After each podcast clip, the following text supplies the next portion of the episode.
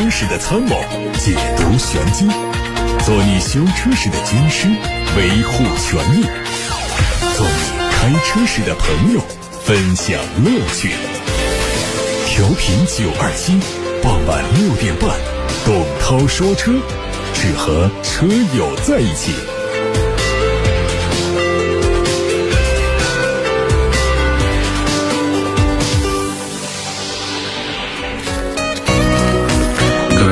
我是董涛，欢迎听我说车。大家可以把选车用车的提问发到直播间，董涛说车以及董涛说车 Pro 这两个微信公众号都可以留言，也可以打八六八六六六六六热线电话。看新闻，国内油价的第八轮调整将在下周一二十四时开启，这一轮油价呢可能会面临大幅度的上涨。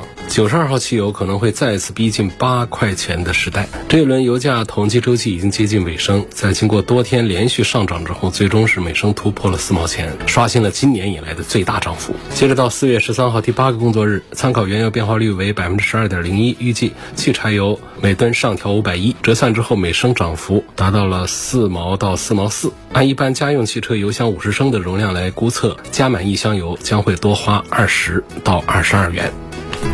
外媒报道说，市场调研机构 SNE 数据显示，二零一五年到二零一七年的电动汽车普及率只有百分之一左右，而去年则达到了百分之十三。电动汽车二次电池的需求量也从二零一五年的二十八 g 瓦时增加到去年的四百九十二 g 瓦时。该机构预测，二零三五年全球电动汽车的销量大概会达到八千万辆，渗透率有可能达到百分之九十左右。而电动汽车二次电池的需求量也将从二零二三年的六百八十七 g 瓦时增长到二零三五年的五点三 T 瓦时，也就是一千瓦时。宝马集团发布了2023年第一个季度的销量数据。在中国市场上，宝马集团总共交付了超过19.4万辆宝马和 MINI 品牌车型，其中纯电动车在全新 i3、iX3 的助推下，继续保持增长的势头。一季度销量将近两万辆，同比增长超过两倍。在全球市场，宝马集团今年一季度总共交付了58.81万辆。BMW、Mini 和劳斯莱斯品牌汽车，BMW 和 Mini 品牌纯电动车型的销量同比增长了百分之八十三，来到了六点四六万辆。BMW 品牌的纯电动车销量是五点五九万辆，同比增长超过一倍。在即将到来的二零二三上海国际车展上，宝马集团将带来第三款国产纯电动车——创新纯电动 BMW iX1，并第一次以全电动化的阵容来亮相，展现全力以赴电动化的决心。除宝马全新 iX1 之外，宝马还会在今年底。推出 iX2 和纯电五系轿车，劳斯莱斯第一款电动超跑闪灵也会在今年的四季度发布。网上传出了一张特斯拉新款 Model 3的实拍图。从曝光的图片看，新款的车头更加修长低矮，大灯尺寸明显缩小。除此之外，前杠也不再是向前隆起的造型，取而代之的是更简约运动的全包围线条。两侧的装饰件被取消。从前风挡玻璃看，驾驶位并没有发现传统的圆形方向盘的上半部分，推测应该大概率配备的是新的方向盘。时至今日，面对层出不穷的国内外竞品车型，已经推出七年的 Model 3也。是时候进行一次革新，但相较于外观的变化，我们更加期待的是内饰以及三电方面会带来哪些优化与改进。极客品牌的第三款产品极客 X 正式上市了，三款车型的官价十八万九千八到二十万九千八。外观方面，前脸可以看到很明显的家族特征，按键感应式的自动车门设计，配合无框车门、无框电动外后视镜以及隐藏式的充电口，整体造型显得干净利落。四米四五的车长，两米七五的轴距，它属于紧凑型 SUV 中小尺寸长轴距的一类。车内配的是八点八英寸的窄条幅式的液晶仪表，可以左右滑移的十四点六英。英寸中控屏是内饰的一大亮点。东风本田思域新增了一款进士版车型，官价是十四万一千九。新增车型主要在配置方面有所变化，车型定位在进程版和进动版之间。配置相比进程版呢，主要增加了 AEB 主动安全系统、全速域的 ACC 自适应巡航功能和自适应远近光灯等配置。内饰部分还是用了十点二英寸的全液晶仪表，方向盘包裹了真皮的材质，不过座椅还是织物的包裹。坦克三百插混版在工信部完成了申报，外观保持了燃油版的硬朗造型，车尾的坦克三百插混字样显示出它的身份。动力用的是基于 2.0T 发动机的插电式混合动力系统，它的最大发动机功率185千瓦，三元锂电池由蜂巢能源来提供。昨天别克 E 五上市发布会在武汉举行，售价二十万八千九到二十七万八千九。外观方面，全新别克飞檐展翼前脸以及三色盾的徽标是视觉的中心，把经典的展翼元素创新演绎，并且以上下分层的设计展现出轻盈犀利的进取姿态。细节方面，配备可以电动开关的充电小门，带有充电状态指示灯和电量显示功能，尽显贴心。别克 E 五拥有多样化的动力组合，通过前后电机适配不同用户的需求。前驱单电机车型最大扭矩可以达到三百三十牛米，艾维亚四驱版用的是前永磁后感应双电机的搭配，同时兼容性能和经济性，最大扭矩可以达到四百六十五牛米。近日，哈弗枭龙 MAX 试驾活动在杭州举行。外观方面，枭龙 MAX 用的是风速曲面的车身，使车身的侧面看起来更具有层次感。车头配的是巡猎。鹰眼前灯有非常强大的气势。纯电动续航方面呢，骁龙 MAX 用的电池容量达到了十九点四千瓦时，支持三十三千瓦的快充，纯电续航里程最高可以达到一百零五公里。在驾驶感受方面，骁龙 MAX 用的是全新的混动架构，配一点五升的发动机和两档的 DHT 变速箱，同时拥有前后双电机，整体在动力上表现出色，百公里加速时间能达到六点八秒的成绩，而且车内的静音表现非常不错，没有太多的胎噪风噪。搭载二十二个传感器的智能。驾驶辅助系统可以让驾驶更加安全。昨天阿维塔幺幺媒体试驾会在重庆举行。这次活动呢，各路媒体重点是体验了这个车的 NCA 智驾导航辅助系统。这个系统目前已经覆盖国内数十万公里的高速和城区快速公路。在理想条件下，它可以让车辆依据导航设定的路线，自动进行 A 点到 B 点的移动。期间，车辆不仅能自主超越慢行车辆躲避行人，甚至还可以根据实时路况自主优化路线，辅助驾驶员更轻松、更安全地完成智能能驾驶。江淮汽车也推出新能源品牌了。江淮集团在乘用车新标揭幕暨全新品牌战略发布会上，正式发布了 E 为品牌和 DI 平台。第一款车型是 E 为三，这个车的定位是纯电动小型车，对标的是欧拉的好猫、比亚迪的海豚，在今年的二季度会发布。动力用的是七十千瓦或者是一百千瓦两种规格的驱动电机，最大续航里程六百公里，官价应该是在七到十五万元区间。智己汽车在日前举办的 M A D Day 上，正式发布了智己高速高架 NOA 领航辅助功能。据规划，高速高架 NOA 将在本月底面向智己 L7 车型进行 OTA 的推送。首批开放城市是上海、苏州、杭州、嘉兴和湖州，年内会推到全国。智己 LS7 估计在六月份开始推送，同样在年内推到全国。在发布会的现场，智己还展示了一段官方的路测视频，显示智己高速 NOA 可以灵活应对。像插空、变道、加塞等场景，遇到障碍物也可以自动绕行避让。除此之外，在智能驾驶算法供应商的加持之下，智己城市 NOA 领航辅助和替代高精地图的数据驱动道路环境感知模型，估计在年内就会开启公测。来自八六八六六六六六的一个话题问：宝马的七四零跟奔驰的 S 四五零这辆车从性能方面、后期维护方面，还有保值率这三个方面要做一下对比。从性能上讲的话，我觉得两个产品区别不是太大。总体上呢，还是奔驰的 S 要略微强大一点。如果我们拿这个七四零高功率的三点零 T 发动机来跟奔驰 S 的四五零，四五零呢，它也是一个高功率的一个六缸发动机来做对比的话呢，好像七系是要略微的强大一。丁点儿，但是总体上看的话呢，就是这一次的二零二三款的新款的奔驰和宝马的大 D 级轿车呢，还是奔驰配的动力是要更加的强悍一些。但是呢，这性能不仅仅包括了动力这一方面，那还包括了整个车的操控体系啊，还有其他的一些方面来讲。这当中看的话呢，就是还是宝马七系在底盘的驾驶的质感方面会更有优势，奔驰的 S 呢仍然是在舒适豪华方面。要更有优势，这一点从早前的奔驰 S 和宝马七系到这一代的对比呢，一直是没有扭转过局面的，一直是奔驰在豪华舒适上更有优势，宝马七系在科技含量、在驾驶的动感方面要更有优势一些。后期维护这个维度看的话呢，还是宝马比奔驰要便宜一点。在保值率方面呢，奔驰的 S 要比宝马的七系要更加保值，因为在豪华品牌的。大型车上，B 级轿车上，在市场上，奔驰 S 的保有量远远大于七系，它在市场上的认可度也高于七系，所以它在保值率方面明显是好于宝马的七系。有个网友问：福特全顺新时代前保险杠上装了四个黄色的小灯，这个算不算改装车辆？汉阳交通大队一中队开出改装车辆罚款五百元的罚单，合理不合理？这个是合理的啊。根据我们呃机动车登记办法的条例，如果在没有得到车管所备案的情况下，未经允许在车上装射灯是属于违法行为。你如果是经过车管所允许的改装装灯，并且审核已经合格的，拿到新的行驶证的。那就不是违法的。那一般情况下，如果安装射灯的话呢，交警拦下来给你做处罚的话呢，这都是正当的。那交警有一些可能没有管，如果说拦下来管的话，你不要质疑交警在执法方面是不是不专业，肯定你这是非法的。什么道理呢？就是因为你额外的加装灯光的话呢。它有两个问题，第一个，它改变了你这个车的外貌特征，你明显的加四个灯，你不是加了四个倒车雷达那个小点点，那个不要紧，你四个灯泡装在前杠上，整个车的前脸的标志识别，它是跟不装灯的是不一样的。另外呢，就是过多的射灯啊，它会影响来车的行车的视线，会给自己以及他人的行车都带来安全隐患。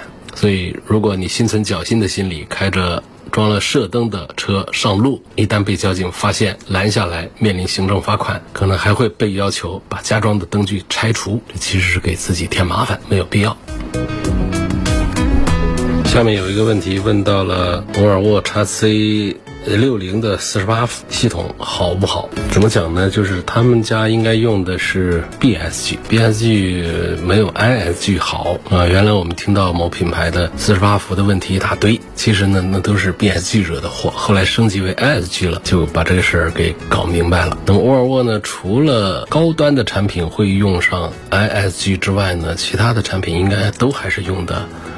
BSG 的这个系统四十八伏的这么一个情况，那么好在是什么呢？就是它还比较成熟，它倒是到目前呢是没有说是像其他某品牌一样的有很多的投诉，有很多的故障出现。但是我们仍然要强调一点，就是这是一个比较老的四十八伏方案 BSG，它没有什么省油的效果。它在起步的时候呢会有动力的介入，通过皮带传动启动发动机，提供辅助动力。车辆起步的时候会觉得轻松一点。它结构很简单。成本也很低，不需要对原有系统做大的改动，它是在外部加装的这套东西，所以这东西呢，它省油效果并不显著。但是呢，它给你带来的购置成本以及你的，因为装了这个四十八伏系统，你要用到更大的电瓶，这个电瓶的损坏导致你在维修费用方面的支出是远远大于你在省油上。给你带来的这点效应的，就是说它是一个结构简单、成本低廉的这么一个优点，但是它技术含量并不高，往往在实际应用当中呢，它是得不偿失的一个方案。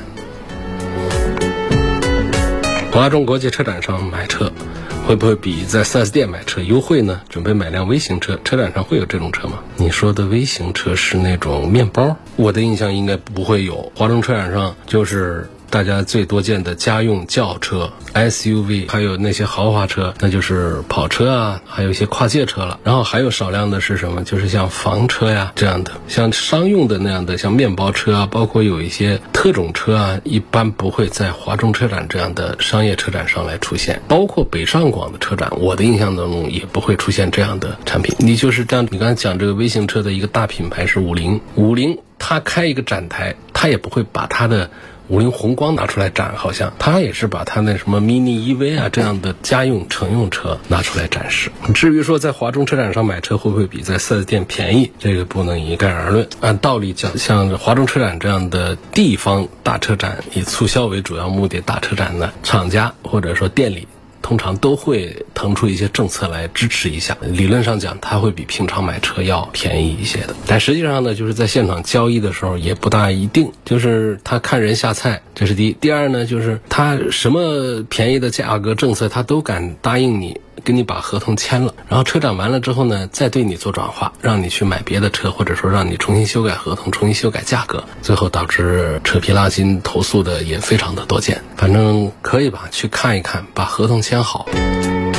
僵尸车怎么处理？谁的？你看到别人僵尸车，僵尸车它有的是有主，有的它是没主的。没主的这种呢，由这个停车场的管理部门去处理吧。有主的这种，让你通过一些渠道，你查到别人他妨碍了你的什么呢？你做一些处理。如果不妨碍的话呢，最好是不要干预这个事情。就是你很可能人家放在这儿放了三年的一个僵尸车没啥问题，可是你私自的动了这个车的话呢，人家的车主就找上门来，你这还是一个违法的事件呢。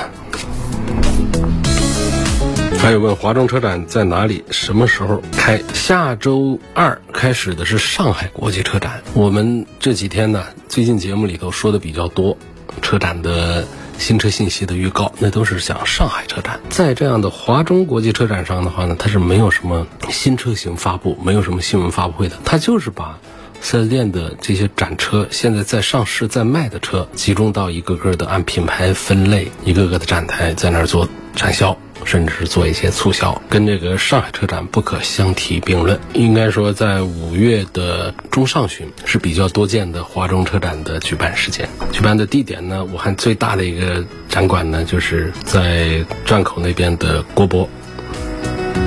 车子通电之后，机油灯闪烁报警，并且有鸣笛；点火之后消失，是个什么问题？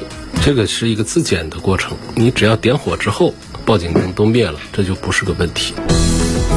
有个网友问我说：“刚刚收到了东风本田的召回短信，这是一个很严重的事情吗？应该怎么来处理这个事儿？就是，那你如果收到了的话呢，你应该是东风本田的英仕派的车主，还有一些是广汽本田的雅阁的车主。这两个车的生产日期呢是二零二一年左右，包括二零二零年的十月份到二零二二年的十二月份这期间生产的一些雅阁。”还有一些是英仕派，他们的这次的召回的原因呢，是一个数据的问题，就是它有一个软件，因为设定的原因呢，它没有记录刹车踏板的数据，就导致这个刹车的记录报告不完整。就我们车上啊，你不要看着这个刹车踏板摆在那儿，我们去踩它一下，其实车辆里面是可以监测并且记录驾驶员什么时候踩了刹车踏板这样的一个数据的。那么现在说要召回的呢，就是这个雅阁和英仕派这两个车，他们在二零二一年前后那一段一两年时间当中生产的产品呢，现在出现了一个设定的原因，就是数据记录系统的设定原因，导致这个记录报告不完整。其实它并不是说就会影响我们的驾驶怎样的，而是说这个数据报告不完整。这个事儿呢，其实我觉得也不是特别的严重的一个事儿。我们如果收到了这个召回的短信、电话的话，回到店里去做一个软件的升级、修复一下，呃，那个叫做 EDR 的系统功能就可以了。正在听节目，有个问题问一下：为了接小孩，把车临时靠边按序停放在马仓湖，大概有十多分钟。驾驶员没下车，主驾驶玻璃也降了一点，也没有接到交管部门的短信和电话提醒，但是仍然被电子警察记录，并且录入为违法行为。问这种情况可不可以申诉啊？不能。你首先呢，不管人在不在车上啊。你这个违法停车这个事实是改变不了的，然后有没有给你发这个提醒短信和电话提醒，都改变不了你的违法这件事实。我们大家现在越来越熟悉违停的时候会收到一条机器人发过来的短信，或者说机器人打过来的提醒电话，劝你驶离。说这个环节它并不是一个法定的一个程序，如果是缺这个程序。对你的处罚那就有待商榷。它只是一个柔性的服务，你不能说上了这个柔性的服务，它就可以改变我们整个执法的这个体系，或者说你不能说因为这个柔性的服务让你觉得很方便，有一天我没有给你提供这个柔性的服务的时候，你对整个违法的事实都持有不同的意见，并且不接受处罚了。所以这是两个不同的概念。下一个问题问到了宝马的 iX 三，iX 三能不能入手？二二款、二三款隔五千块钱，它们有什么区别？是买它的领先还是买它的创领？这个应该就是一个小的一个涨价的一个操作，就是它实际上应该没有什么本质上的大的配置上的变化和区别吧。这个我其实也知道的并不多啊。并不详细。那现在我们掌握的信息还是关于2022款的宝马的 X3 这两个产品，一个领先型，一个创领型呢。我从性价比的角度，其实我推荐的还是便宜的那个领先型，现在优惠的幅度是比较大的，其实是挺值得买的，因为它不管是高配的还是低配的，它都是一个后置后驱的，就是它是并没有说是给高配的就装上前后双电机变成四驱，并没有这样，它们之间的主要是配置上的一些区别，大概有个四四五万块钱，我觉得性价比并不好。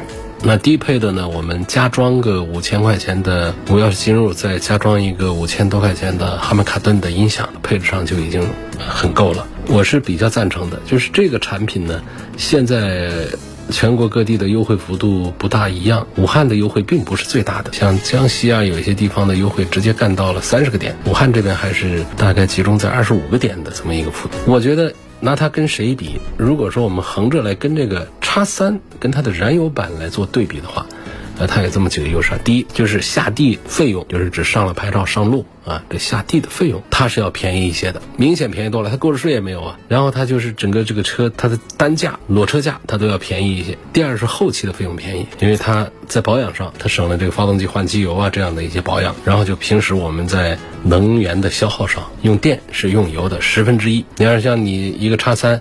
你一个月要加三千块钱的油的话，你用 iX 三一个月大概是三百块钱的电费就可以了。那同样的里程下就是这样的。然后还有就是它的配置要更高。那除了这个四驱它缺失之外，像它的电子稳定系统之外的那些智能化的安全配置，它是全系都带的，但是比这个叉三要更全一些。还有一点就是它提速，它电车提速是它的先天优势，也不是说就是特别猛烈的多么快，但是呢同价位的秒杀那个燃油版的叉三是一点问题都没有的。所以基于以上几个优势。呢，就还有一个就是，有人会提到说这是一个油改电，我觉得这个不是根本啊。我觉得根本的就是这个车我们在实际驾驶的时候，你就拿它来跟一个纯电平台，来跟一个特斯拉的 Model Y 做一番 PK 的话，且不谈啊车内的豪华感受要比特斯拉的 Model Y 要好得多。那还有就是这个底盘的质感，那比特斯拉 Model Y 确实是要好很多的。所以综上所述呢，我是。其实是还是比较鼓励考虑一下宝马的 iX 三，包括那个宝马那个三系的叫 i 三，其实都是值得看一看。这两个车我都做过了深度的试驾，开的感觉真的很不错。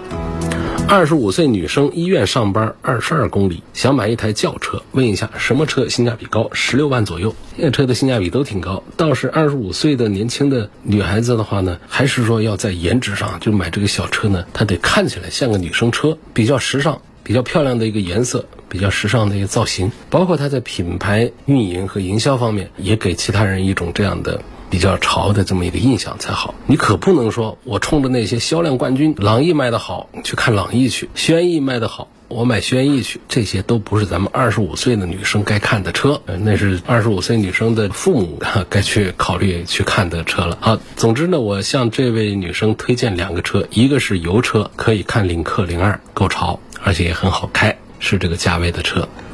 二个呢，可以尝试一下电车，那纯电动车，可以看一下欧拉的好猫，这是一个典型的为女生准备的一个颜值控的一个纯电动小车。车的价格也是在你的这个预算的范围之内，建议看一下这两个车。电动机它为什么就比燃油车提速快呀？它燃油机在哪个环节它是把动力消耗掉了，导致它提速快？它就是转速快。这个电机的转速特别快。我们还有一点点物理的常识还没有忘掉的话，你就可以想到，就是像一些滑轮组啊、葫芦啊这样的一些这个原理，就是你用更长的距离、更多圈的转速，你可以省下很大的力道出来。就是你不用很大的劲儿，比方一个小孩儿。你去牵引一个葫芦，也可以把一个几百斤的东西把它给提起来。那小孩是多大的劲吗？他不是，而是说他牵引这个葫芦呢，他有了这个力矩上的一个放大，就是拿了线性的这些条件来换了这个力的增长。这个电车就是这样的，它那个电机呢，不是说一定要很强大，但是它转速特别高，最后落实到我们车轮子上来的话，它就可以让车的这个提速变得特别的快。燃油机呢，它还得讲冲程啊，加油门也是在有限的这个速度范围之内往上升，它不能再快，那再快的话，这发动机还受不了，它有个上限的，所以其实是在这里出现的区别。所以基本上我们现在电动机想做到提速快是比较简单，但是电动机在做极限速度的制造的时候啊，说这个车子最快可以跑每小时多少公里，在后段在这个事儿上，它是没有这个燃油机。放的大的，我们的燃油机经常有很多可以做到三百多、四百多公里，只要往上放，那都是可以。这个电机的话呢，常常就是哪怕是提速很猛的那些纯电动车，它在过了一百公里时速往后的话，它就会出现油门的衰减，就在踩油门的时候，它的后劲儿是不足的。但是我们的大功率的那些油车，往往是前段也足，它后段也可以很足，而且它的线性特别的好。那不像油车呢，就有一些突兀的加速的感觉。往期节目在哪里听？昨天问的奥迪 S L 落地二十五万可不可以买到？下车了没有听到？我昨天好像没有回答这个问题。至于说哪一个车什么价格可不可以买到，这个问我，还不如说稍微抽点时间进一下 4S 店，跟别人还个价。那个信息比我这儿准得多，因为每家店的情况它其实都是不一样的，它这个价格上很难讲一定一个价格通行全国的。今天就到这儿，感谢大家收听和参与。董涛说车每天晚上六点半到七点半直播，错过收听的欢迎通过我的微信公众号、微博、蜻蜓、喜马拉雅、九头鸟车架号、一车号、微信小程序梧桐车话，还有抖音等等平台找到董涛说车的专栏。